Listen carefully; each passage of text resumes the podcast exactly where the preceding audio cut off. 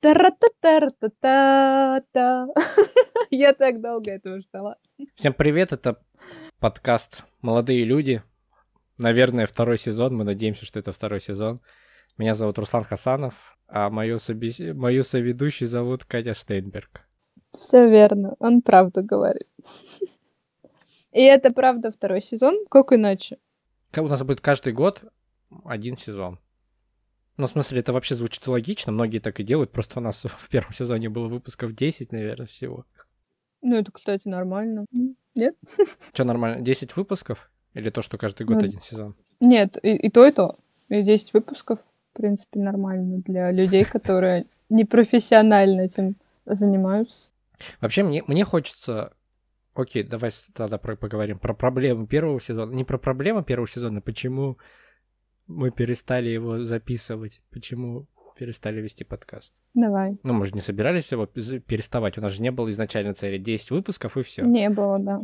Нет, ну надо сказать, что когда мы его начинали, у нас тоже, в принципе, вообще не было никаких целей. Мы с тобой, это было достаточно спонтанное решение.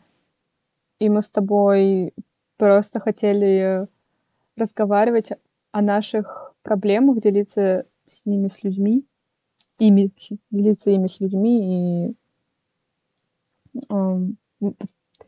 думать, что если у кого-то есть такие же проблемы, чтобы он был э, не одинок и понимал это, и в общем. Да, и самое классное, что оказывается действительно это так, и одним из поводов возвращения, ну таким прям, понятное дело, что мы уже давно, где-то месяца два назад начали говорить, что пора бы вернуться. Мне кажется, стали комментарии в iTunes, отзывы, отзывы от знакомых каких-то внезапные, неожиданные. Ну и по статистике э, продолжал, продолжалось... Э, наш подкаст продолжали слушать э, выпуски, и он не заглох, хотя мы да, кстати, ничего не для делали. меня это было довольно неожиданно. Я когда зашел что-то один день посмотреть статистику, я удивился, что слушают. Вот. Нет, там отзыв, правда, классный, как ты так его упомянул, но на самом деле он прям очень такой трогательный, очень пронзительный. Может быть, этот сообщение прочитать, этот комментарий, который нам оставили? Давай. Зачитать? Только я вот, я не знаю, я, наверное, сейчас открыть не смогу. У, у меня есть на Телеграме то, что 1 сентября, между прочим, был отзыв. Ничего себе. А, мне не хватало таких бесед, чтобы почувствовать, что я не одна, что я не одинока в своих чувствах и мыслях. Вот мне 27, в голове легкий бардак, жизнь тоже не мечта перфекциониста. А теперь я понимаю, что никакой это не бардак, что это просто жизнь, я ее живу. А как жить ее правильно, это каждый сам решает. Благодарю вас за то, что все проговариваете и обсуждаю. И обсуждаете. Рекомендую. Еще прикольный подкаст. Ой, еще прикольный подкаст. Еще прикольный отзыв. А, мне 16 лет, я девочка, и мне подкаст безумно понравился. Буду обща... а, будто общаешься со своими старшими друзьями. Спасибо вам. О, Спасибо вам. это вообще очень круто, на самом деле. А, жалко, в мои 16 лет не было никаких подкастов и таких э, интересных каких-то или YouTube-каналов, или... Точно не было такого. Мне кажется, возможно, поэтому мы испытываем какое-то, ну, как это слово называется, когда ты... Э, инфантилизм, вот мы его на себе чувствуем, потому что мы как будто бы, ну, заново знакомимся с миром, не знаю, узнаем что-то. Да, как кстати, есть мир. такое. Угу, согласна. Не знаю, как ты, но это то, чего хотелось мне.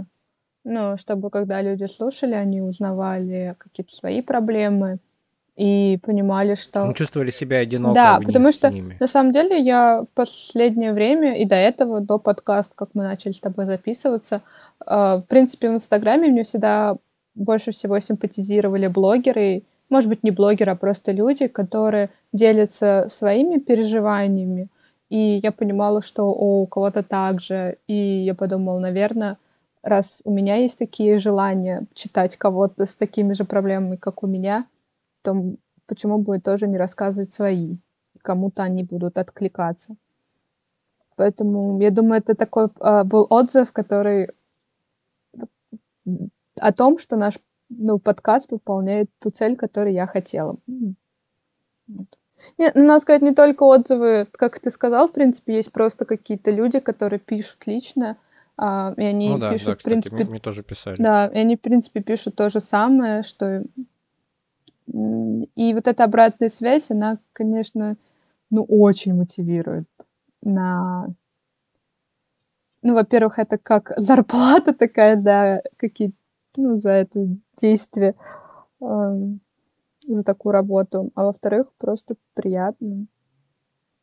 Еще довольно, да, довольно символично, что мы периодически говорили о том, что а, по других выпусках, что мы забрасываем какие-то дела, и что-то нам нравится, потом это перестает нравиться. И также у нас получилось с первым выпуском, под... Ой, с первым сезоном подкаста, что мы делали, делали и перестали делать. Да, но я думаю, в плане, кстати, подкаста, вот э, мы хотели с тобой как раз рассказать, почему мы его закончили.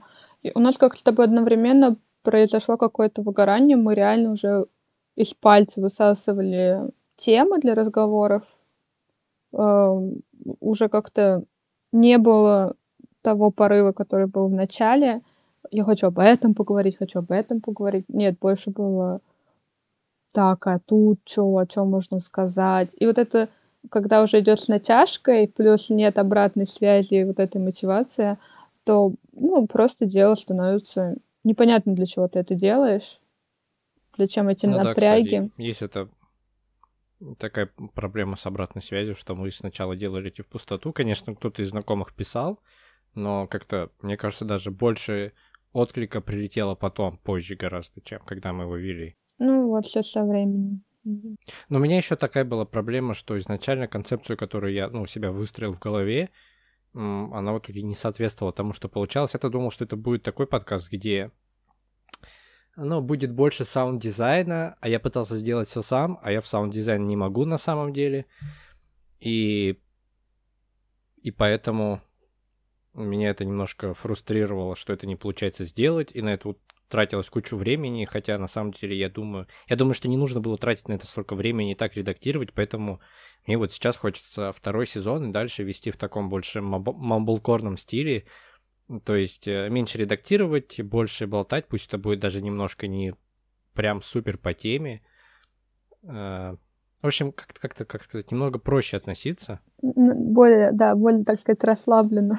Да, пусть мы будем такие, какие есть, со всякими там зап- запинаниями. Принимайте нас такими. Да, я сразу признаюсь, что у меня есть проблема с формулированием мысли.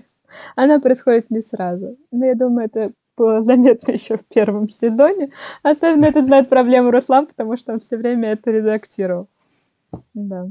Поэтому, ладно, будем, как говорится, развиваться. Ну, ну, возможно, меня это тоже немножко раздражало. Не то, что, то, что ты не можешь формулировать мысль, опять она сидит, что она несет, а в том, что мне хотелось чего-то более такого конкретного, чтобы у нас каждый поинт был такой мощный, чтобы прям бам-бам-бам, чтобы мы стреляли вот этими смыслами.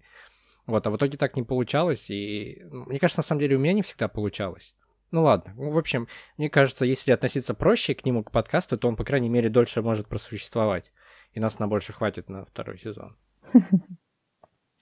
Ну, если честно, эм, опять же, мы ничего не планируем на второй сезон. Опять же, получилось так спонтанно э, по-своему. Но мне хотелось его сделать под конец года, потому что мы решили его посвятить, эм, этот, этот первый выпуск второго сезона посвятить э, подведением подведение итогов 2020 года. Блин, мне кажется, лучше бы назвать... Ну, я это на это смотрю не как на итоги, а как на выводы, которые я готов сделать после 2020 года. Ну, давай выводы, итоги. Не вижу, если честно, большой разницы, хотя, наверное, есть. У меня Нет, просто итоги, это, итоги это такая уже замыленная фраза, которую, блин, не знаю, мне кажется, все их подводят. Итоги, итоги, итоги там в личных где-то постах в Инстаграме, их подводят блогеры, их подводят СМИ. Итоги 2020 года лучшие фильмы, лучшая музыка, лучшее это. Мне кажется, это немножко надоедает. Вот. Поэтому будем супер оригинальными, у нас будут выводы. Да, пос... ладно, Прорыв. согласна. Прорывы, прорывы 2020 года. Что, кто начнет? Ты начнешь, я начну. Давай ты мне. А, я начну. Окей, так, сначала, чтобы не забыть, я сразу скажу, что я тебя хочу спросить, чтобы ты хочу попросить тебя рассказать про тот способ планирования, который ты хочешь попробовать. Угу. Вот про свои, вот то, что ты в Твиттере писала, вообще, вообще... поподробнее, но это чуть-чуть попозже, наверное. Ой, это зачем отдельный подкаст, о, отдельный эпизод можно делать, если честно. Э, первый вывод мой такой глобальный. Ну, у меня есть два больших вывода. Первый глобальный и один личностный. Вот первый глобальный, ты связанный с тем, что мир оказался на самом деле гораздо больше наполнен злом, чем я до этого раньше, чем, чем я раньше думал. Я как-то на него по-другому совсем смотрел, я думал, что он более осознанный, более рациональный, переживающий. Но в итоге вот эти события этого года показали, что на самом деле все гораздо, все не так радужно совсем. И это связано, ну, связано в первую очередь с пандемией, но не с фактом ее появления, а с тем, как общество на это реагировало, с тем, что, мне кажется, мы очень быстро смирились с тем, что будут умирать люди. И mm-hmm. как-то забили на на все меры предосторожности. Ну, то есть, если судить по России, на самом деле, я думаю, что такое во многих странах мира, и даже в самых рефлексирующих, где там человеческая жизнь ценится гораздо больше. Но если говорить только про Россию, у нас даже концерты стали проводиться массово с огромным количеством зрителей. У нас полные бары, полные кафе. Да, да и сейчас, уже когда вторая волна, когда уже огромные цифры, и все равно у нас как бы, как будто бы живем в том же ритме. Да. И при этом сами, ну, мы с тобой, ну, я про тебя, ну, насколько я знаю, мы с тобой гораздо больше других вкладов, делаем вклад в нераспространение. Ну, я, правда, за этот год из дома, ну, я живу, я живу за городом, я выбирался в город, мне кажется, меньше 10 раз. Но, с другой стороны, те 10 раз, когда я выезжал, каждый из них тоже не был критически необходимым. Вот поэтому тут нужно признать, что, блин, как будто бы каждый вообще вложился немножко в это вот в распространение пандемии и во все прочее. Вот, это, это что касается пандемии, там, то же самое, не знаю, других каких-то событий, та же самая, те же самые события в Беларуси, которые вообще, блин, было сложно представить, что может существовать такой кровавый режим, и что он может существовать в наше время, когда, блин, кажется, все уже прекрасно понимают, что такое добро, что такое зло. Вот, два самых таких, два самых э, отрицательных события этого года, это то, что вот мои личные, то, что все забили на меры предосторожности и происходящее в Беларуси. Вот. Это два глобальных. Давай теперь тебе слово. Ну, я на самом деле согласна со всеми твоими э, выводами, но у меня они касаются немножко не добра и зла, а невежества.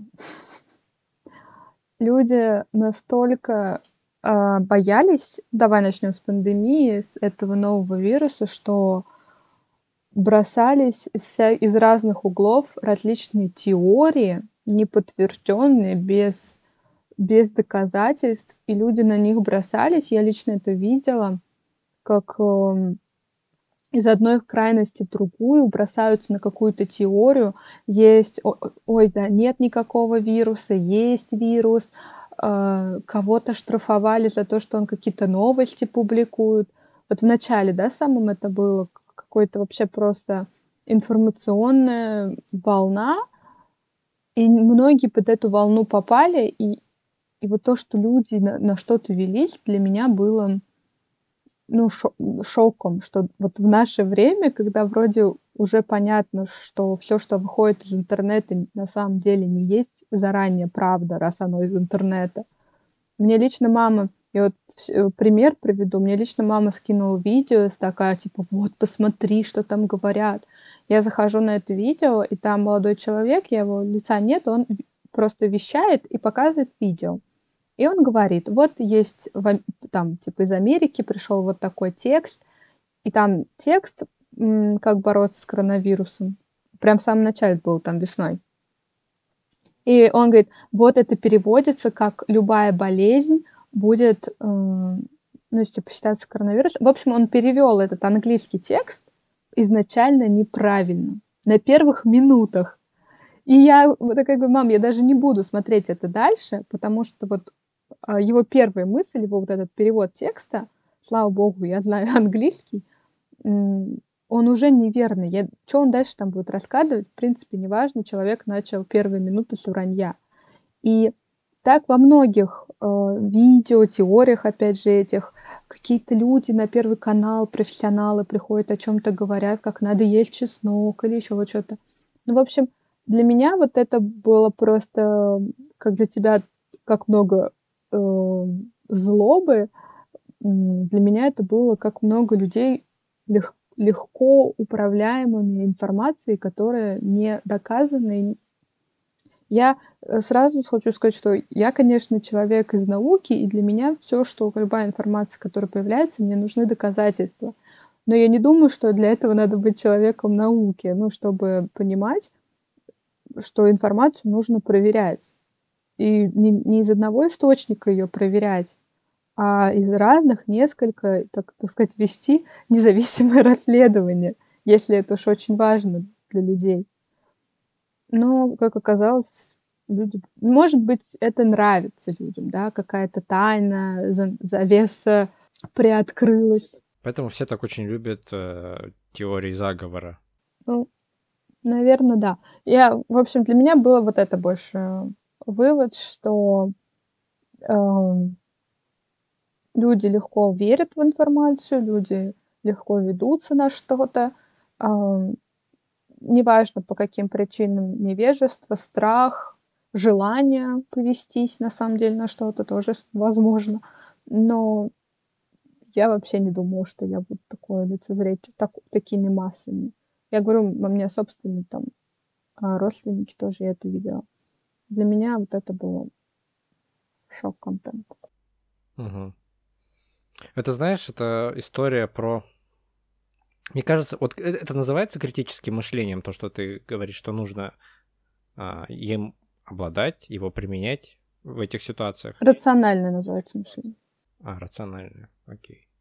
Я просто все думаю, что ну, как бы считается, что критическое мышление это хорошо, и сомневаться во всей информации это хорошо, но с другой стороны, мне кажется, это критическое мышление, вот как раз оно становится двигателем для, для теории заговора.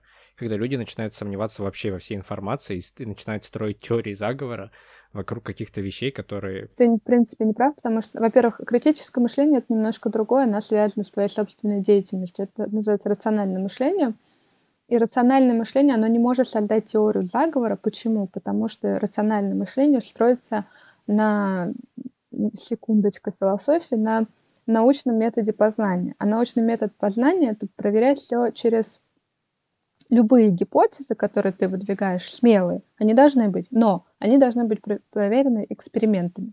Поэтому ты не можешь построить теорию заговора без доказательств. То есть человек с рациональным мышлением — заранее не может э, придумать теорию заговора, потому что он не может ее доказать. Все, любые теории заговора, они не доказуемы, они строятся на очень косвенных доказательствах, на надуманных. А они, эти теории, они избегают чего-то одного, да, типа Земля плоская, например, у нас была целый угу. год, да, по-моему, целое движение – да, мне кажется, она сейчас существует. Да, но сейчас существует, но как-то немножко поубавилось, когда группа этих людей начала проводить эксперимент, потому что им сказали проводить эксперимент. Они, под... они делают эксперимент, и прям на видео видно, как они, ой, ну типа, это не доказывает. Ну, то есть это опровергает, наоборот, теорию. Ну, понятно, блин, даже Земля не плоская. У них там летел какой-то шарик, и вот они там записывали данные. Ну, в общем, и после этого у них очень упали рейтинги. Но в любом случае... Есть где-то сайт, где составленный рейтинг всяких э, сообществ, которые связаны с теориями заговора. И там. Кто сейчас лидирует? Кто, как думаешь, что на первом месте? Ой, ты слушай, в Америке, оказывается, столько всего полно. Я об этом не знала. Я узнала, когда на Netflix посмотрела видео про социальные сети, не помню, как она называется, ну, типа документалка. Ну, такая она развлекательная, так, ну, то есть прям научная. Я, кажется, знаю, что это за, там за документалка. Одна... Я про нее подкаст слушал, а не смотрел. Она там одна единственная, на самом деле, там как бы нет выбора. Про то, что корпорации, типа, следят за пользователем, это вся история. Ну, там, да, но там не это основная мысль. Там основная мысль в том, что когда ты ищешь какую-то информацию, вот, например, ты узнал про эту теорию, да, заговора, uh-huh. тебе она стала интересна, ты начинаешь вводить где-то в поисковике, на YouTube смотреть. И вот YouTube, Facebook, Google, они все делают для тебя такой коридор, это информация. И mm, ты уже не можешь прикольно. выбраться из... Это воронка. Ты как бы не можешь выбраться. У тебя все люди, э, комментарии, Твиттер, там, вся информация, она будет об этом она будет кишить этим, и лю... А люди, они не ленивые на то, чтобы написать какое-то доказательство, я показываю кавычки. Я понял. Короче, так получилось, что алгоритмы соцсетей стали играть против э, них же самих. Ну, как против них же самих. То есть их алгоритмы стали затягивать людей вот в это, стали подсовывать им то, что они ищут. Да, то есть э, алгоритм не знает, какая новость неправда. Алгоритм mm. не знает, где правда, а где нет, и он тебе не будет говорить, вот, ну, он так не работает. Все, я понял. Угу. То есть искусственный ну, интеллект... Сейчас, на сейчас этом... с этим начали бороться при помощи... Ну, во-первых, про ковид, если ты где-то там, не знаю, в Ютубе видео скажешь ковид, то там обязательно появится плашка, типа, которая тебя отправляет на сайт какой-то официальной организации. Mm. Там типа ВОЗ или еще там что-то такое. И так, с выборами, по-моему. Так было, да, с выборами в Америке. Твиты Трампа остановите подсчет. я, я победил. Ну, в общем, да, поэтому рациональное критическое мышление, мышление, люди с таким мышлением никогда не будут придумать теорию заговора, потому что изначально любая... Так, подожди, теория... а тогда критическое мышление это что? Я понял, что такое рациональное, а критическое тогда? Критическое мышление это когда ты... Ты, ты сказала, что оно связано с твоей деятельностью. Да, то есть ты набиваешь э, навык, ну это правильно ты говоришь, типа усом... ну, сомневаться в своих знаниях. Ну, грубо, ты вообще наш мозг построен. Ты прочитал, например, какую-то статью научную. Сколько информации ты оттуда унесешь после первого прочтения? Очень мало. Почему? Потому что мозг, когда ты читаешь какую-то статью, даже газету, твиттер, вообще не важно, мозг улавливает ту информацию, которую ему легче воспринять. То есть либо ты это уже как что-то знаешь, либо ты в этом лучше разбираешься, а непонятные слова, какая-то запутанная логическая цепочка, э, непонятная тебе мысль, мозг ее пропускает. То есть ты ее прочитал, ты подумал, что ты понял, но мозг на самом деле эту информацию не проработал. И критическое мышление заключается в том, что прочитав такую статью и подумав, что ты понял, что в ней, ты должен знать, что нет, это не так. Ты должен сомневаться в том, что ты знаешь достаточно, чтобы такую статью, например, легко твой мозг воспринял. То есть... Вот как. Короче, я всю жизнь думал, что критическое мышление это как раз... Я тоже всю жизнь не так рациональное думала. Рациональное мышление означает.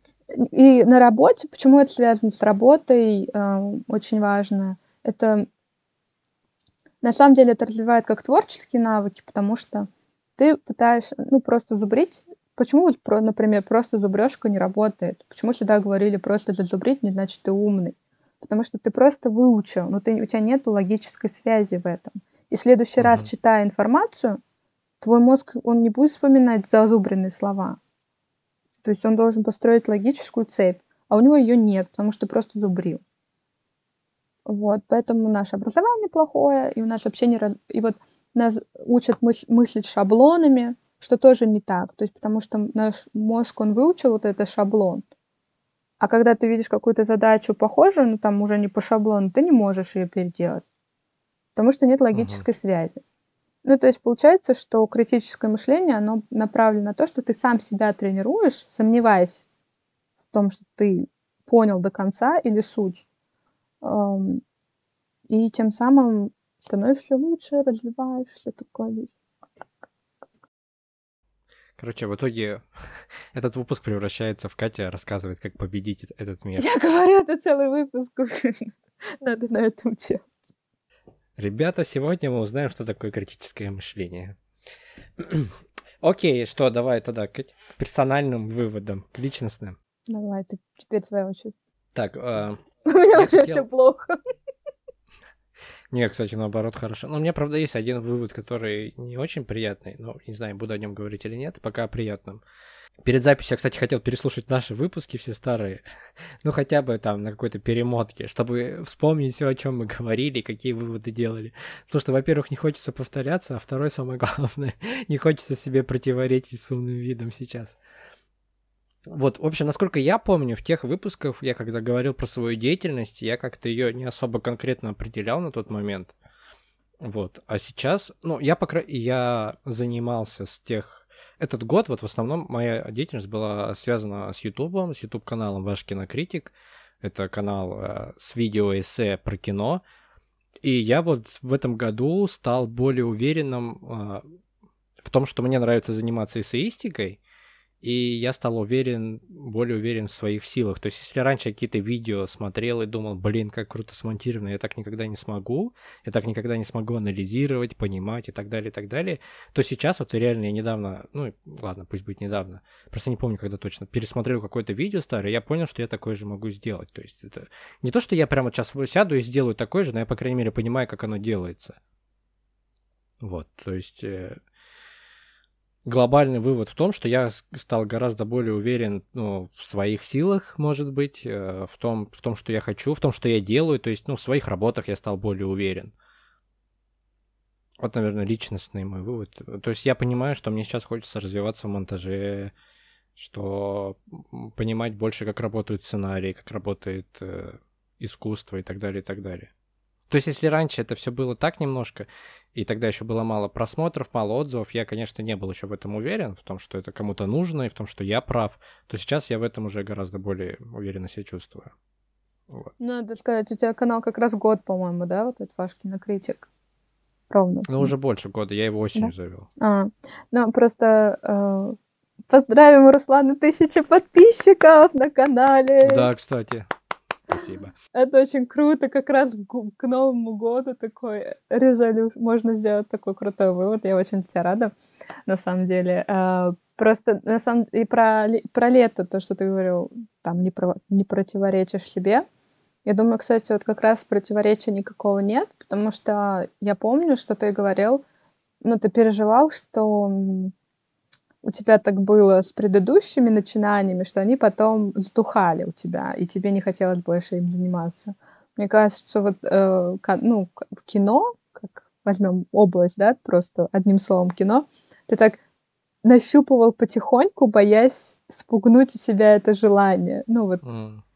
И, в принципе, да. вот ты сейчас уже более уверенно говоришь, что да, как бы вот тебе это нравится, поэтому и прет по-другому, видимо. Ну и, соответственно, и опыт набрал, и навыки подкачал. Так что, в принципе, как раз, э, я думаю, слушая подкасты, можно, э, наш предыдущий, можно как раз увидеть, наоборот, цепочку событий, которые соответствуют действительности. Так что прикольно. У тебя какой личностный вывод? Итог? Ну, я думаю, не только про... Ну ладно, тогда у меня есть хорошее тоже. А, я наконец-то нашла работу. Мне 28 лет, я наконец-то нашла нормальную работу. Не то, что я никогда не работала, а то сейчас люди подумают, что я такая. А, у меня, опять же, как у человека науки, у меня долгое время вообще не было. Я моталась по лабораториям.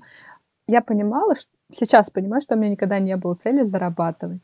У меня была цель развиваться в научной деятельности, что-то что создавать, что-то э, исследовать. И это помогло мне уехать в Америку, там этим заниматься. А по приезду сюда, на самом деле, здесь это, ну, как я уже обсуждали уже тоже, э, исследование здесь немножко на другом уровне. И никуда попасть я не смогла, никакую лабораторию исследовательскую или еще что-то. Вот. Я до этого работала там и официантом, и на ресепшене в отеле. Такие, в общем, работы, подработка, да. И в марте этого года я начала изучать э, программирование и нейронной сети. Такая работа мозгом, в принципе, что я люблю. И сейчас, после двух недель очень жесткой стажировки, то есть у меня еще будет три месяца стажировки, но прежде чем попасть на эту три месяца, она уже официальная, с зарплатой. Надо было пройти две недели вообще жесткача. И я прошла. И вообще, я считаю, что для меня это очень круто, что я вообще не знала программирование. Я начала учить его в марте. И вот меньше чем за год я уже нашла работу, и мне еще много предстоит всего. Но я очень круто себя чувствую. О, это здорово. Да, это здорово. и я наконец-то чувствую, что... Почему я говорю, что я наконец нашла работу? Потому что, во-первых, это... Я понимаю, как в этой карьере двигаться. То есть, когда я была лаб... там, лаб... студентом-лаборантом, это какой-то немножко потерянный, потому что область очень большая, непонятно, карьерный путь мне был мой непонятен. Ну, многие думают, да, аспирантура, потом работа. У меня такого не было, потому что было много «но» и так далее. А, а с программированием карьерный путь более ясный. Ты больше нарабатываешь, развиваешь ли, не останавливаешь ли, сталкиваешься с трудностями, но продолжаешь э, бороться с ними и, как бы, и развиваешься в этой сфере. Потом можно вообще свою компанию открыть и так далее. То есть как-то вот более четко у меня есть представление в этой сфере деятельности, при этом я не хочу забрасывать науку. Это просто номер один вопрос со всех знакомых и родственников. А как же химия? Я много лет потратила на науку, как же так? Но на самом деле искусственный интеллект и наука очень сильно пересекается. И в будущем, когда я уже разовью свой навык э, машинного обучения, искусственного интеллекта, вообще, наоборот, только бонусом будет знание, ну, научные знания, и будут творить чудеса. но пока, но пока я нашла работу. Да, кстати, вот ты сказала, что это не противоречит науке. Я недавно смотрел видео с Ильей Колмановским, по-моему, Илья его зовут. Ну, в общем, фамилия точно Колмановский. Он популяризатор науки на, ну, в массовой среде, но он сам тоже ученый. И он как раз, он подводил итоги 2020 года в науке в этом видео, и он практически каждый его пример сопровождался историей про искусственный интеллект. То есть он что-то рассказывает, ну, то есть не связанное с искусственным интеллектом, у него он вообще больше специализируется на биологии. И рассказывает, как проводились эксперименты, как проводились опыты, и везде видно, что есть нейросети и искусственный интеллект. Что это везде используется. Угу. Да, особенно, да, биологи особенно. Потому что они все там разгадывают геномы и сложные коды человеческого организма. Э, как бы биология химия тоже связаны, называется биохимия. Это, в принципе, то, чем я хочу в будущем заниматься, но я думаю, что в будущем, в принципе, это будет практически обязательно всем ученым, физик, химик. Шанса в будущем быть ученым, который избежал части программирования, я думаю, уже, уже невозможно на данный момент. Поэтому это неизбежно при, при, будет приходить в нашу жизнь во всех сферах. Угу. Так, ну что тогда к отрицательным личностным не, не, выводам? А, давай, да, да, давай. Нет, нет, давай отрицательно. А, кстати, еще а, применяя, применяя новые знания критического мышления, я его сейчас проявлю и скажу, что я вот про свой канал рассказывал, но это не значит, что я уверен в том, что я прав а в том, что я уверен в том, что я делаю, не в том, что я обязательно в каждом видео супер прав. Вот. То есть я сейчас прямо на, на ваших глазах применяя критическое мышление к тому, что я говорил. Нет, если честно, я сама, когда я рассказываю про рациональное критическое мышление, я сама подумала, что я так рассказываю уверенно, но это то, что как я это понимаю. Ну, про рациональное мышление здесь пять вопросов, а про критическое это, так сказать, рационально я уже хорошо изучила, критическое только стала э, изучать глубже, поэтому, может быть, э, кто-то может поспорить по поводу него, но Насколько я изучила, это, так. Ну, да, то есть сейчас получается, что ты свое представление критического мышления только что тоже продемонстрировала, покри... покритикуя. Да, но кри... я не думаю, что я не права. Я просто думаю, что я не сказала его полную, полную угу. да, да, да. форму. Негативчик. Так, отрицательный негативчик, да, самое, самое интересное. Ну, у меня на самом деле, наверное, такое глобально это а, конфликт с родителями, конфликт с мамой, который у меня, ну, он, конечно, не бах случился неожиданно ни на чем, а он а, приблизительно, ой, по, не приблизительно, а пере... Слово забыл. Периодически, только когда постоянно, это как? Постоянный то постоянной частотой. Короче, он какое-то время развивался и вот развился до такого какого-то ну, достаточно сильного. Я не буду ничего, конечно, подробнее рассказывать, но потому что как-то, не знаю, не очень. Да и смысла нет, хочется. на самом деле. Да. Подробности. Вот, но у меня, Давай но у меня такой вот какой-то вот конфликт с родителями, какое-то понимание каких-то своих проблем через их воспитание. Вот У меня очень короткий отрицательный вывод, но вот такой у меня. Я думаю, знаешь, надо... У нас есть э, с Русланом в нашем подкасте есть эпизод, где мы обсуждаем родителей. Я думаю, вообще можно его каждый год или каждые полгода записывать такой подкаст заново, потому что каждый раз что-то новенькое с родителями появляется. Я думаю, это перестает происходить. Каждый только... раз они нас удивляют. Ну или мы тоже как-то по-другому воспринимаем, может быть. Мне кажется, пока не уедешь от родителей, можно эти подкасты все записывать и записывать. Нет, есть подкаст «Сперва роди», а мы будем там про ди... родители рассказывают про а. детей. У нас будет наоборот подкаст. И мы будем каждую неделю рассказывать про родителей. Что они на этой неделе. Мы будем говорить, а зачем родил? Да, кстати. А лучше родил. Зачем ты меня родил? Ну, у меня все. Я говорю, у меня отрицательно очень короткий. Про... У меня отрицательное, в общем, я не думаю, что это откликнется многим, а, но откликнется, может быть, тем, у кого есть отношения на расстоянии.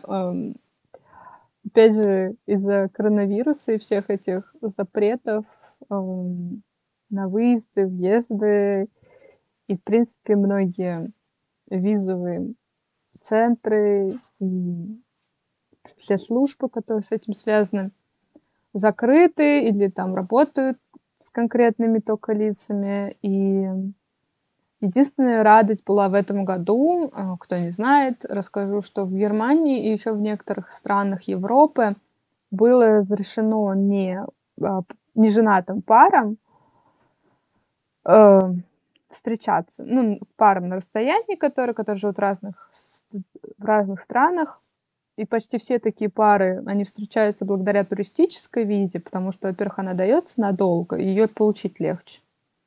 Вот. Ну и было целое движение в мире, которое называлось «Любовь — это не путешествие». Ну, то есть виза, потому что путешествующая, uh-huh. туристическая. Вот, любовь — это не туризм. Ну, что-то такое было. И благодаря вот этому движению я, в принципе, ездила в Германию к своему молодому человеку. Мы провели, я там провела три месяца. А, и вот сейчас ждем три месяца, чтобы я снова могла поехать. А теперь у меня есть работа, и ездить, наверное, будет сложнее. И у нас там планы поехать в Канаду. И он уже может ехать в Канаду, а я нет потому что у него уже есть резиденция, а мне надо ее делать. А как ее делать, если центры многие закрыты? То есть мы планировали, что хотя бы в следующем году мы уже вместе будем жить. И трезво осознавая ситуацию, которая происходит в мире, я понимаю, что ну, у меня нет такой возможности. Вот. Во-первых, мне надо нарабатывать опыт, чтобы потом найти работу, потому что у меня образование никак не связано с компьютерами. Мне надо, чтобы у меня хотя бы был опыт работ хороший, чтобы там работу найти. В общем, это вывод, не вывод, это больше, наверное, история. Вывода у меня никакого здесь нет. Просто печальный э, факт, что параллельно, как все происходит вроде гладко в жизни, все равно происходят какие-то и не очень приятные моменты. Вот. И вот, кстати, отсюда вытекает мои последствия по поводу планирования.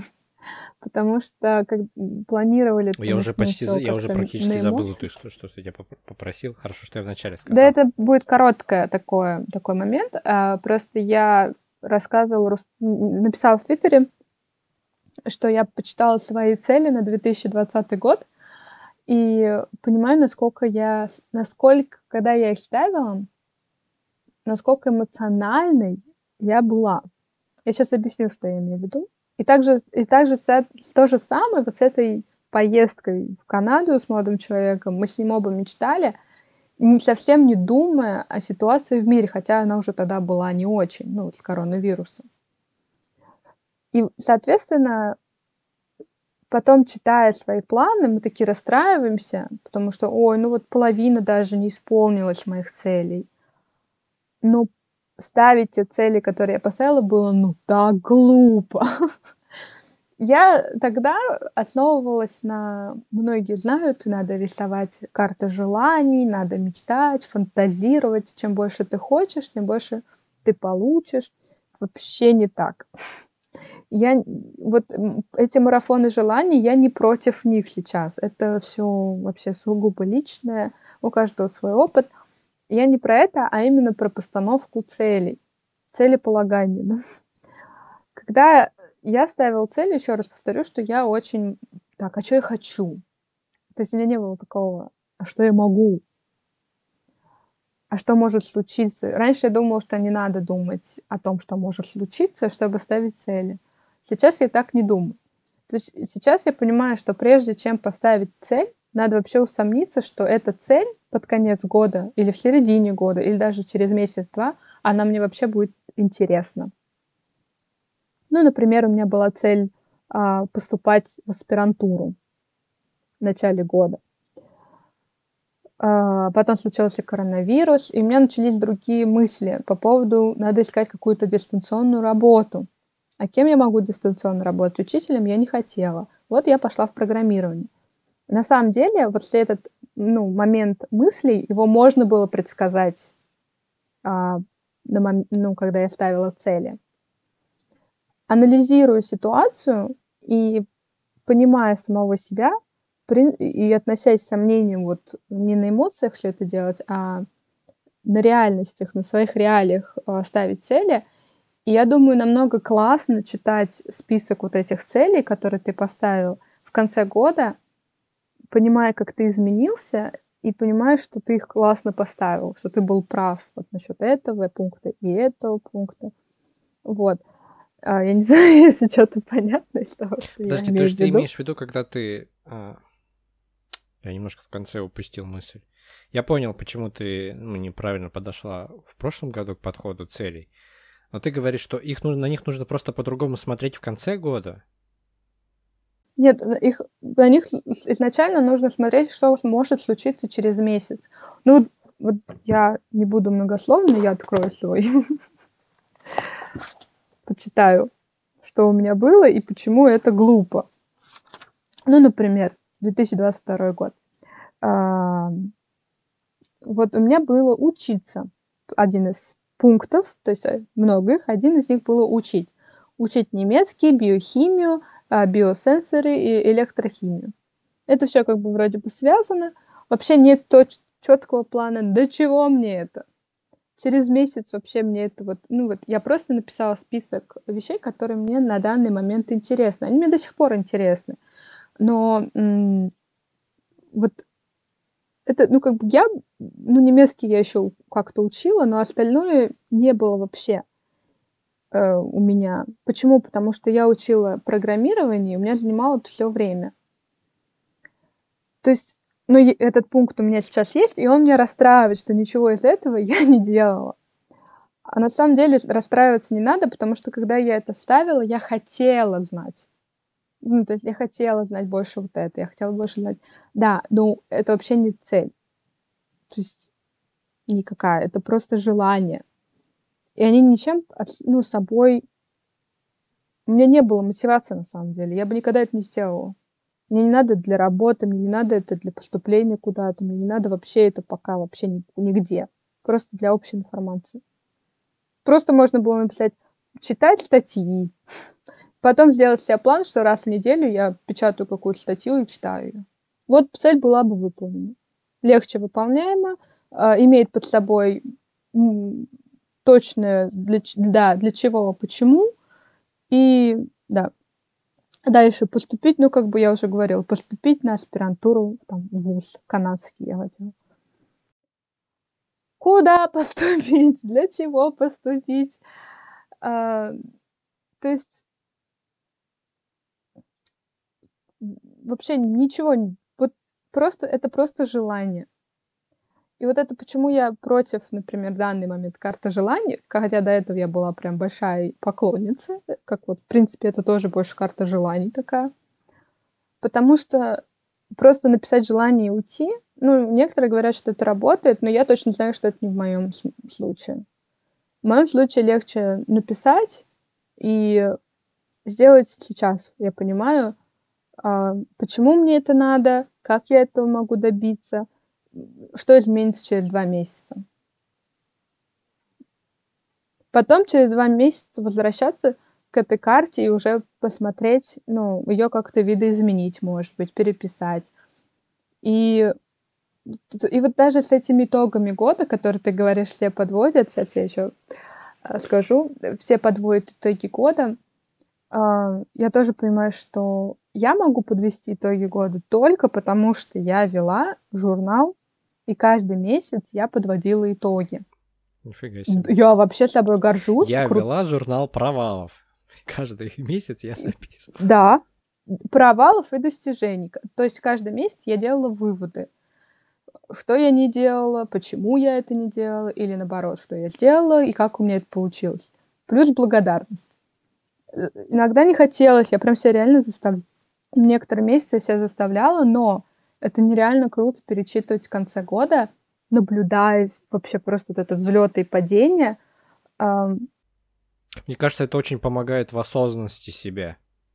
Очень круто. Это помогает даже, знаешь, во-первых, это классная дисциплина. Это я не каждый год так делаю. Это мой первый год. Вот ведение Bullet Journal. И просто такое ощущение, что ты когда читаешь, я когда читаю в конце года это, у меня нет такого, что год пошел зазря. И я помню только последние 2-3 месяца, там, ноябрь, декабрь.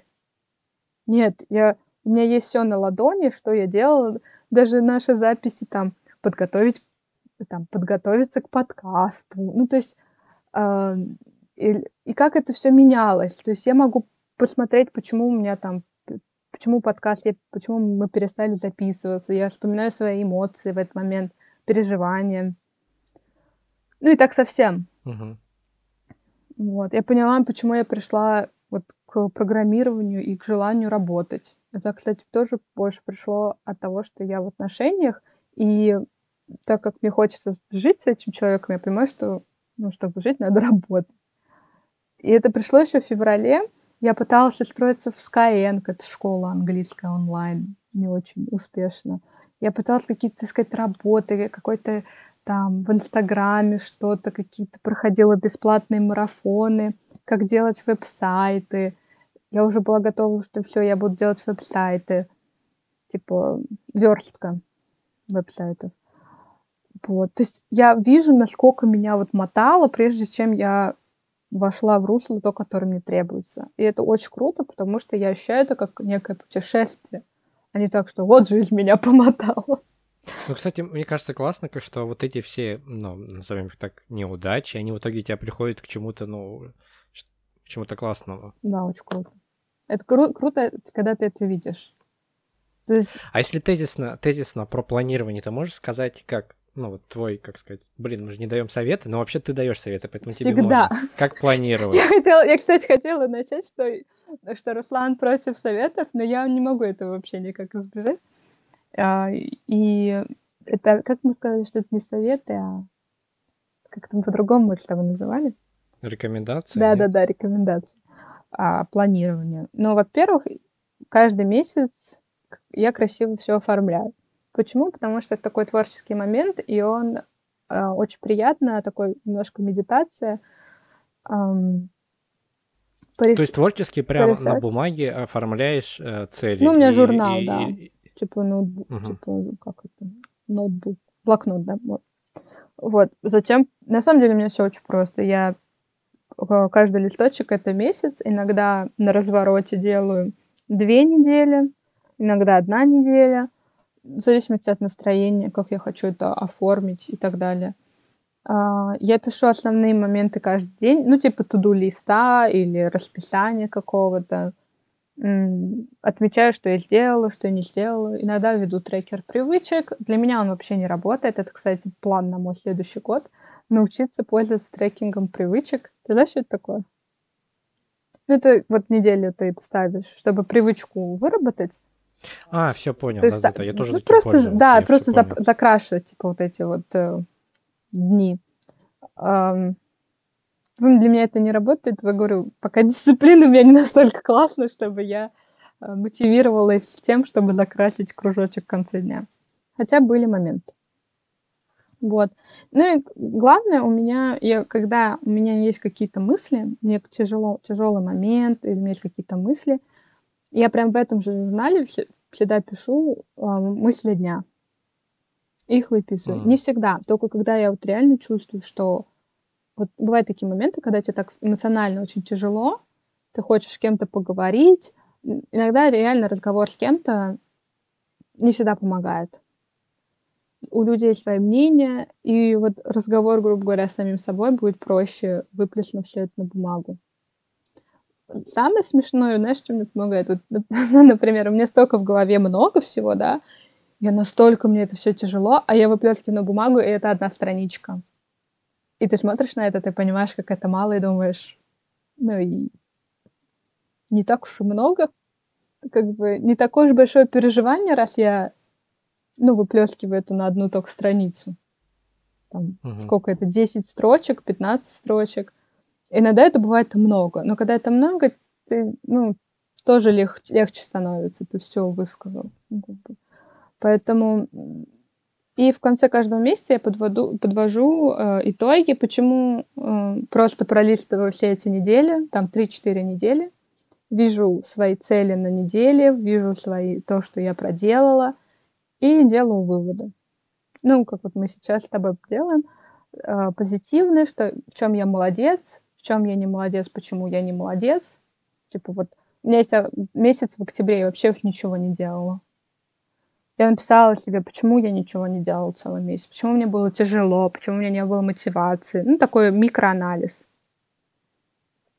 Потом благодарность обязательно. Там, да что благодарны. Не обязательно это люди, это может быть какой-то ситуации, каким-то компаниям, не знаю, благодарна Алиэкспресс, что у них есть бесплатные штучки, я могу заказать и расслабиться там.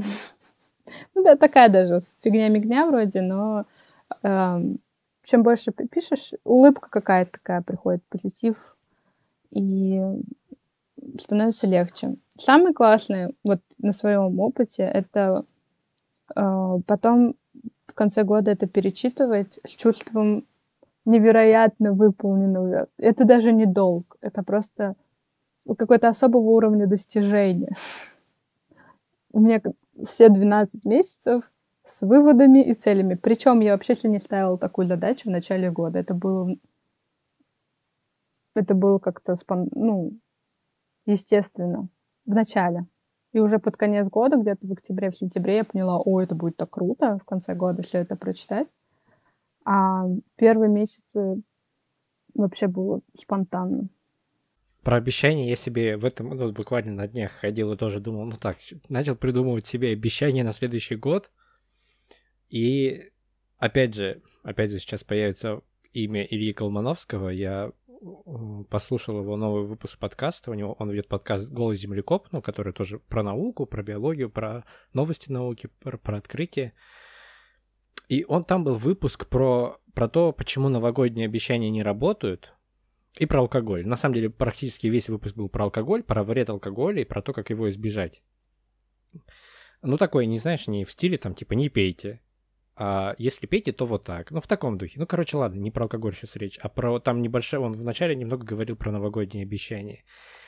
И вот самые главные ошибки в, плани... Э, в обещаниях, в планировании, в целях, это в том, что ты их придумываешь в самый последний момент, в том, что ты делаешь их максимально расплывчатыми, в том, что ты обещаешь слишком много, mm. и в том, что ты а, не делаешь их публичными. Короче, он говорит, что он, ну, я сейчас не полностью привожу рецепт эффективного обещания себе на следующий год, то есть, чтобы полностью нужно послушать подкаст, потому что я ну, не собирался это на самом деле рассказывать, просто сейчас вот вспоминаю, что он рассказывал. Он говорил, что, во-первых, нужно, чтобы то, что ты решил себе пообещать, чтобы ты это уже давно, э, что ты этого давно уже хотел. То есть ты за несколько месяцев до Нового года понял, что ты хочешь себе такую цель поставить. Во-вторых, нужно сделать ее публичной. Но насчет публичности он, по-моему, говорил, что это работает и не на всех людей. Он, кстати, говорил еще, что обещания по-разному работают. Вот эта система обещания себе по-разному работает для женщин и мужчин. Точнее, не для женщин и мужчин, а, ну, короче, он говорил, что у мозга, у мужского и женского есть различия в, там, в каких-то блин, я вот сейчас боюсь ошибиться в терминах, ну, типа какие-то фемийные частицы, феминные частицы и маскулинные. Но при этом, но при этом есть, э, бывают такие моменты, что и у мужчин, у некоторых мужчин бывает много феминных частиц, а у женщин, наоборот, мускулинных. Вот такой момент. Ну, в общем, э, вот, по-моему, как раз для женщин лучше работают публичные обещания. Вот, и также он говорил, да, нужно, во-первых, давать одно, и быть максимально конкретным. Вот он сам себе, например, в подкасте, э, в конце подкаста пообещал в следующем году каждый четверг проезжать на велосипеде столько-то километров. А если не проезжают, то тогда добивать это количество километров там в воскресенье. Ну, в таком... То есть он был максимально конкретным, сказал, во сколько он собирается ездить, все. Вот, и я послушал, такой думал, классно. Я как раз в последний момент себе понапридумал обещаний целую кучу, целую неконкретную. Поэтому я, похоже, ничего себе не буду обещать, по крайней мере, в 31 декабря, может. Там к 31 январю, января я уже сформулирую получше какую-то конкретную, конкретную цель. Ну, кстати, э, я хочу сказать, что как раз вот ведение журнала помогает избежать вот этих вещей. Потому что за целый год ты, ну, вот как ты сказал, ты лучше себя понимаешь, прочитав, ну, вот, в чем ты силен и в чем ты слаб. И легче ставить цели, именно осознавая свои слабости. Ну, вот, например, я не буду тебе ставить там цели какие-то нереальные, потому что я знаю, там, выработать 10 привычек. Я за целый год одну не могла выработать. И, ну, например, да, и я это вижу по журналу. То есть, и понимаю, что ну, вот я хочу вести себе привычку, вести вот этот трекинг. Почему? Потому что я все время пыталась в течение года, и я вижу, что я не могла. То есть я не была к этому серьезна. Я хочу следующий год относиться к этому серьезно и прям, ну, так сказать, pay attention, да, к этому. Как это? Уделять, уделять этому много времени. А еще я себе вызвал, выбрала еще, ну, не обещание, а челлендж. Ой, такое прям откровение, ну ладно. У меня очень плохо с общением с людьми. Я имею в виду... I know what you feel. Я имею в виду, э, ну, особенно в профессиональной сфере. Вот некоторые люди строят карьеру очень хорошую благодаря тому, что они классно общаются с людьми в своей сфере. Это называется на английском networking. Ну, Нетворкинг, по... да, но это уже и на русском так. Слава богу, давно переводить ничего не надо. И вот я хочу, мне очень тяжело общаться с авторитетными людьми, потому что мне всегда кажется, что у них нет на меня времени, я выгляжу в их глазах очень жалкой. То есть у меня очень куча убеждений своих собственных, которые изначально неверны, работают на моих собственных страхах. В общем, я знаю, как это работает. Я понимаю, что я с этим побороться смогу только перешаг... перешагивая каждый раз через себя. И, может быть, 10 раз перешагнув через себя, 11 мне будет чуть-чуть легче. Но я понимаю, что в общем, без этого я вообще в жизни не добьюсь того, чего я хочу. То есть я достаточно амбициозна, я это понимаю, и тупо строить свои амбиции, не борясь со своими слабостями и страхами. И нетворкинг — это одна из основных вообще просто концепций в, ну, в росте, в карьерном росте. И, в общем, я не то, что дала себе обещание, я застав... заставлю себя как-то, в общем, ну, не как-то, я тоже сделала план определенный, как работать над тем, чтобы нетворкинг не стал для меня фобией. Избавиться от этой фобии а, и развиваться в этом. И это не чтение книг, конечно же. Это реальное общение, реальный там писать людям, писать это больше будет связано с, пис- с письмом. Но я хочу сказать, это не, не легче. Отправить письмо не легче, чем поговорить. Также очень тяжело, ты боишься, что ответ не придет. Даже знаешь, на каком этапе это не тяжело? Никак не можешь сесть его и написать, потому что столько страхов, столько отговорок находишь, лишь бы отодвинуть. У тебя мозг очень легко соглашается на что угодно, лишь бы не садиться. Не, не, не, не делать, да. И ты потом, ты, тебя кто-то спрашивает, ну что ты там написал письмо профессору? Ой, столько дел было, мне надо, чтобы мне его 10 человек проверили, Ну, там, если оно на английском, там, я жду, когда мне его проверят. А когда тебя проверили, пришла, да, все нормально, можешь отправить. Ты такой, блин, ну проверьте еще раз. Вот, поэтому для меня это не обещание, уж точно это не выстроено вот только сейчас. Я осознала эту проблему еще когда я была в Америке. Я понимала, как мне тяжело идти к собственному руководителю научному. И просто, я говорю, когда с этим сталкиваешься, я каждый раз понимаю, блин, там, когда, о, спрашиваешь знакомого, о, типа, ты, у тебя классная там работа, как ты, как ты поднялся, ну и все, о, там, это нетворкинг, это нетворкинг. И ты такой, блин. То есть, когда это твоя слабость, ты особенно это замечаешь и подмечаешь. И я решила с этим в следующем году бороться. Вы такой челлендж, в общем, будет для меня. Я только что придумал, что нам можно еще в конце каждого подкаста рассказывать о каких-нибудь не знаю, сериалах, книгах, фильмах, что про что-то на Ютубе какие-то. Что мы посмотрели, что нам кажется классно. Давай. Не знаю, я об этом только что подумал. Прикольно, нравится. Тогда, тогда, тогда. О, давай это с, с подкастов. Ты вот ты в этом году как вообще слушала подкасты? Только, же, только Катерину Лингольд. Mm. Ну ладно, тогда ты посоветуешь Катерину Лингольд попозже. Сейчас я там про свои. А, а, давай я мы вот... назовем эту как-нибудь секцию. А сейчас Завершающая рубрика. Рубрика, да. Советы, которые мы не хотим вам давать. Советы, которые мы не хотим вам давать, да. Мне в этом году, я в этом году стал практически регулярно слушать Куджи подкаст. Это, который ведут Тимур Каргинов, он стендапер, и Коняй, Андрей Коняев, по-моему, Андрей. Он э, преподаватель в МГУ, издатель, э, э, издатель журнала N плюс 1, ну, онлайн-издание то ли издатель, то ли главный редактор. Вот, они, в общем, ну, у них тоже такие подкасты, это основном Mumblecore, где они либо друг с другом обсуждают вообще все, что происходит в обществе, либо к ним кто-то приходит, какие-нибудь комики, актеры, ну, кто угодно. И с ними говорят уже на их темы. Или журналисты. Ну, в общем, кл- классно, мне нравится слушать. И смешно, и разговор такой живой. Потом это подкаст Blitz and Chips. Вот это как раз наверное, на что я сейчас хочу как-то в какой-то степени ориентироваться в нашем подкасте.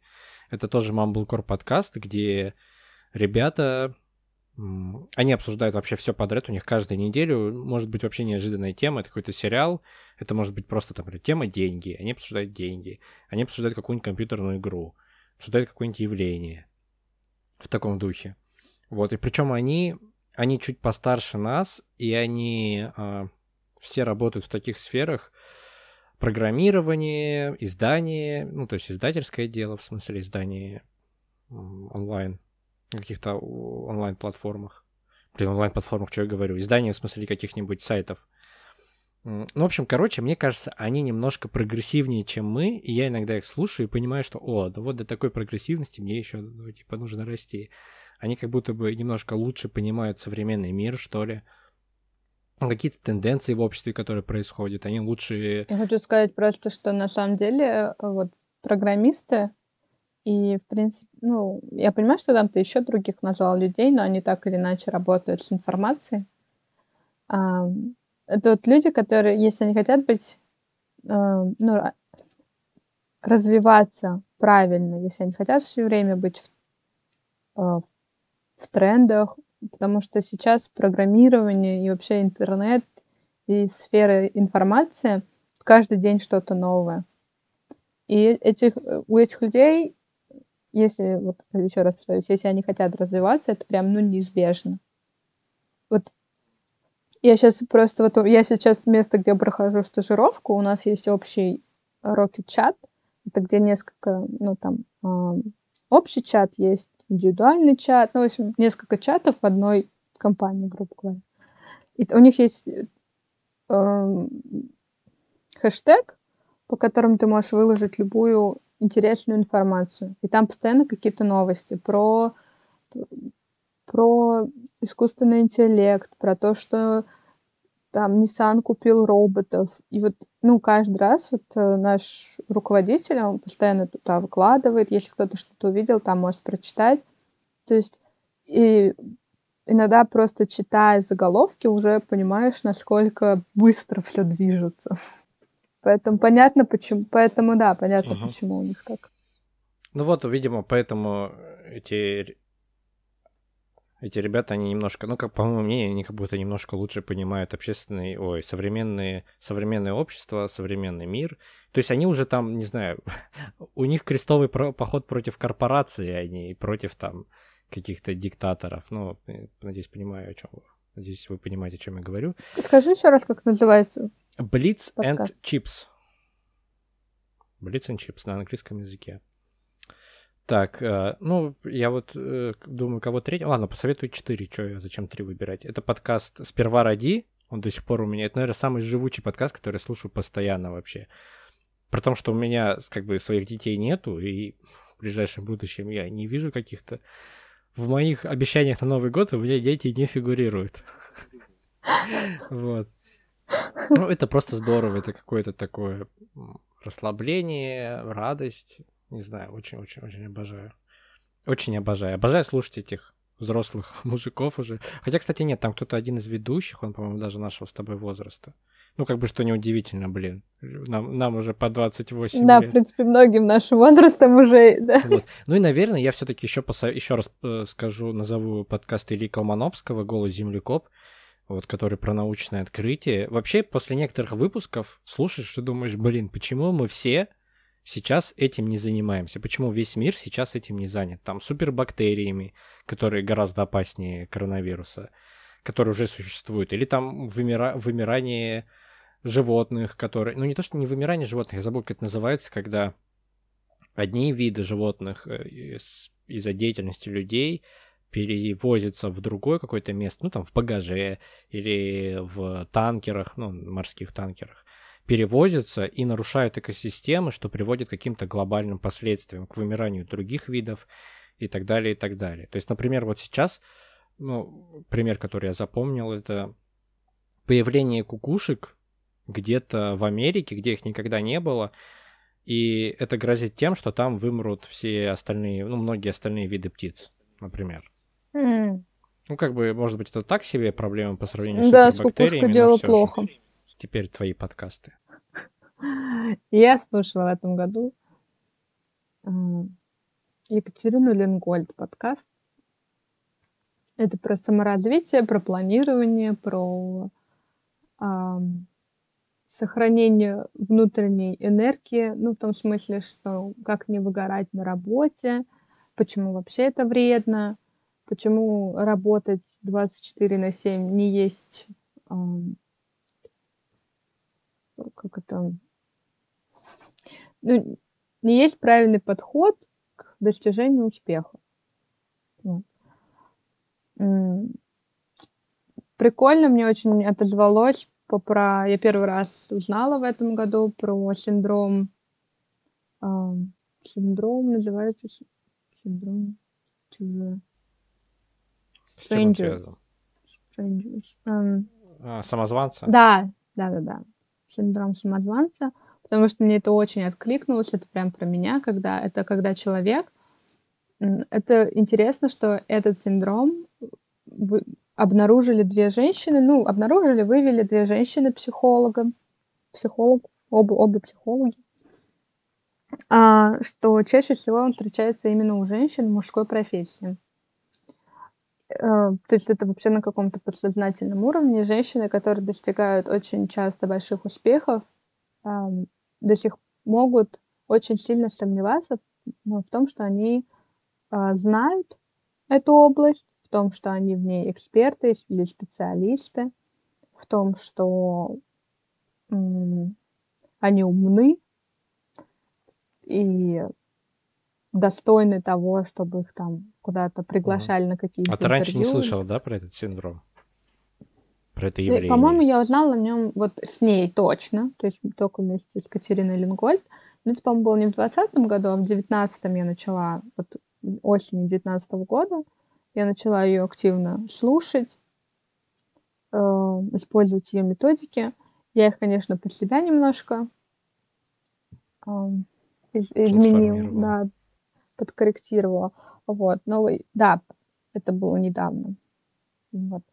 И это прям про меня было. Потом по поводу, хочу сказать, и в этом году я начала играть больше компьютерные игры. Это никак не связано с подкастами, просто, может быть, кто-то тоже играет, и можно написать отзыв. А, я, у меня сейчас три игры, в которые я играю. Это Genshin Impact. Не знаю, ты слышал, нет? Я нет, Просто я вообще от, далек от этого. Вот это как раз информация про то, что эта игра очень популярна.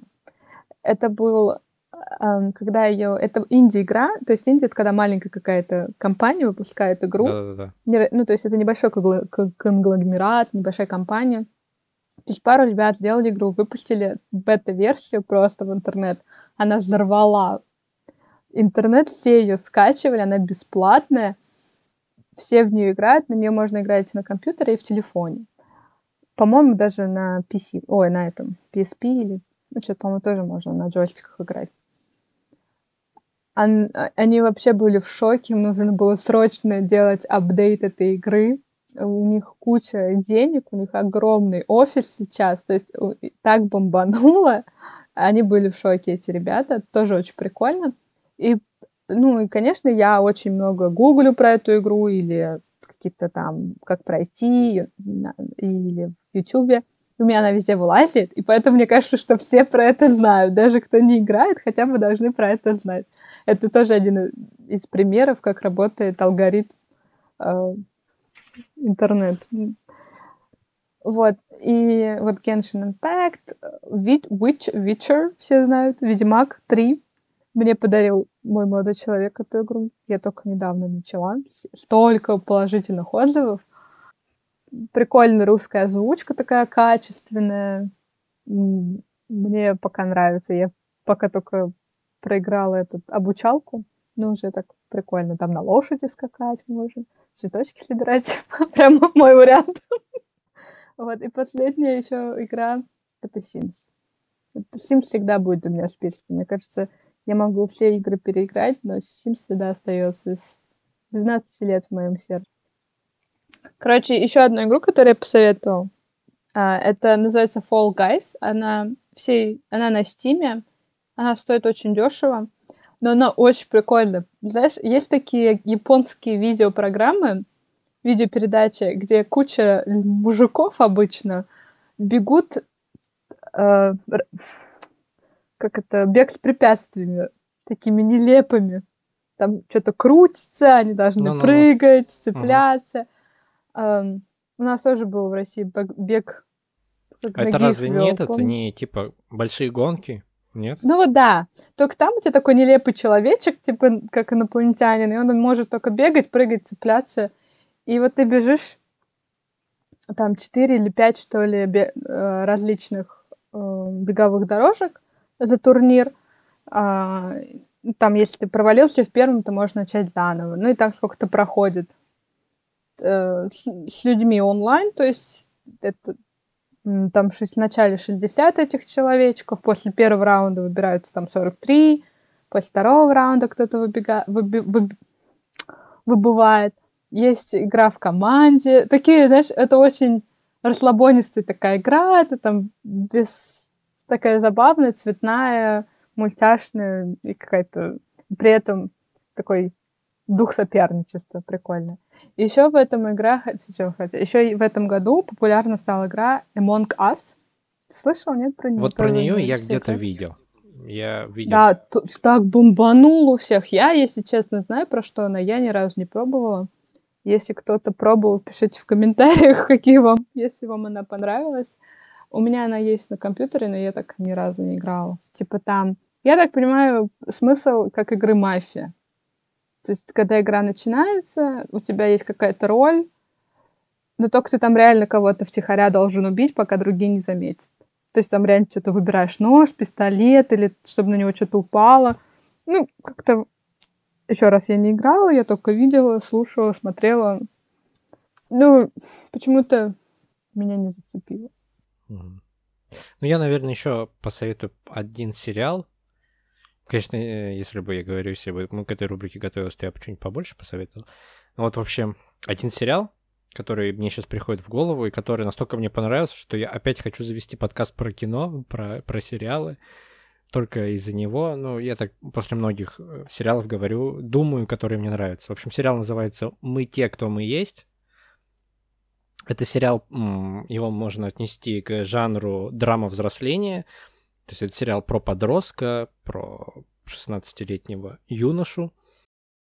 Сериал сделал Люка Гуаданиньо, это режиссер, режиссер фильма «Зови меня своим именем», «Call me by your name», если вы смотрели. В общем, в чем примечательный этот сериал? В том, что мне кажется, он по-другому совсем подходит к показу подростковых драм. То есть он избегает всех возможных клише, всех возможных каких-то ну, не стереотипов, а вот этих сценарных тропов. То есть бывает, что ты включаешь какой-то э, сериал, даже, пусть, не знаю, там, половое воспитание, при том, что мне, в принципе, он нравится, но ты приблизительно понимаешь, что будет с героями, они как-то рассказывают о том, что они думают, что они говорят. Здесь в этом сериале такого вообще нет, и ты, ну, как бы обычно удивляешься происходящему.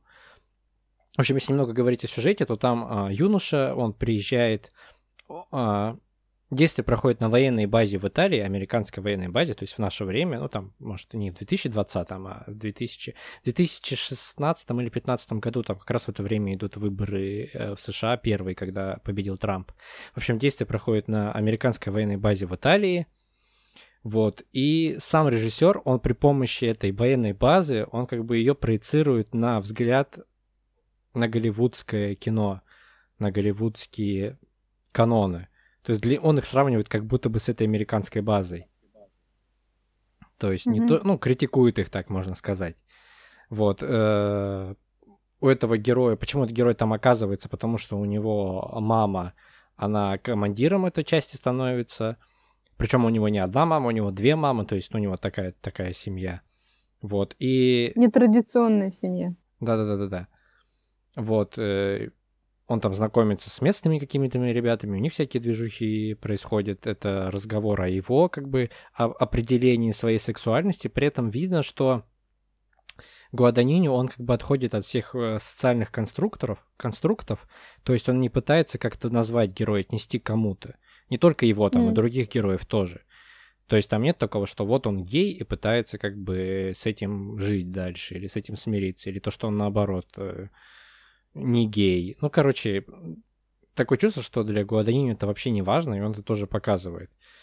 Потом там очень много визуально таких решений, которые, с одной стороны, они, конечно, удивляют и могут даже немного раздражать, с другой, конечно, они обращают на себя внимание и в какой-то степени восхищают. Там, например, очень часто используются стоп-кадры. То есть сначала тебе кажется, что это у тебя интернет заглючил, ты не понимаешь, что, почему он не двигается, ничего. Вот, иногда он так э, выставляет, причем стоп-кадры на таких моментах, которые не то, что там, знаешь, эстетические какие-то супер красивые, а наоборот, которые все смазанные, какие-то неловкие, грязные, странные, непонятные. При том, что сам сериал, ну, довольно красивый, там есть эстетика, есть вот эти вот его уже, мне кажется, знаменитые знаменитые кадры с бельем, просто с, э, с, с раскиданным нижним бельем. Он mm-hmm. как-то очень красиво их показывает. Вот. Там есть в некоторых сериях появляются там какие-то вставки такие, знаешь, которые выпадают из повествования, и там просто герои танцуют, и это, ну, как бы не преподносится как танец, э, ну, то есть они не танцуют на сцене внутри сериала, а они танцуют именно для нас, для зрителей, то есть там появляются какие-то такие моменты. Или там режиссер себе позволяет в какой-то момент просто несколько минут показывать просто какой-то итальянский городок. Потому что, потому что кто, кто ему запретит, как бы. Ой, еще там, кстати, играет, мы же с тобой, помнишь, смотрели синонимы? Помнишь фильм про израильтянина, который приехал во Францию, у него похитили да. одежду? Вот главный да. герой тоже здесь играет, и это тоже связано с э, сексуальной ориентацией главного героя, вот этого мальчика. Mm. А, ну и, конечно, музыка классная. Если вы смотрели «Зови меня своим именем», то вы, ну, понимаете, о чем я говорю. Тут тоже супер разная музыка, там, от пост Малона до фортепианных пьес, до какой-то mm. академической музыки. Это э, этого года сериал? Да, это 2020-го. Он вышел, он вышел, по-моему, летом, может, чуть позже. Короче, официально его можно смотреть на Море ТВ. У Море ТВ подписка с Кинопоиском тоже есть совместно. То есть и на Кинопоиске можно смотреть на Кинопоиске, на Море ТВ, да. Но еще такой момент, если вы хотите с субтитрами, то на Море ТВ нужно искать по оригинальному названию, оригинальное название VA, HUVA. Вот. Еще прикольно. Ну там на самом деле, блин, столько классных штук в сериале, которые вот прям хочется обсудить, поэтому я хочу завести подкаст и просто Да, я только хотела записать. сказать, что тебе по-любому нужен подкаст. Видимо, мне кажется, конечно, YouTube это классно, но все равно ты ограничен, да, каким-то и временем, и качеством, то есть должно быть супер, ну, особенно ты очень такой требовательный к себе в этом вопросе. Я думаю, с подкастом тебе было бы немножко как бы такой расслабленный вариант, где ты вот именно говоришь все, что хочешь. Да-да-да, вот поэтому я так хочу, сценария. чтобы ты... Тем более в подкасте можно, ну, как бы на канале я не делаю акцент как-то на своих эмоциях ну, от просмотра, а в подкасте, мне кажется, это больше можно делать. Да. И по времени больше вариантов. Ну что, все, завершаем. Завершающая отбивка. Мы, наверное, есть на всех платформах, где можно слушать подкасты. Ну, хотя зачем это вам знать, если вы нас уже где-то слушаете? Вы, наверное, тут и будете дальше слушать. Спасибо большое за внимание всем, кто... Тем, кто был с нами. Спасибо всем большое за отзывы. И тем, кто уже их оставил, большое спасибо. А тем, кто не оставил, не стесняйтесь, пишите свои мысли.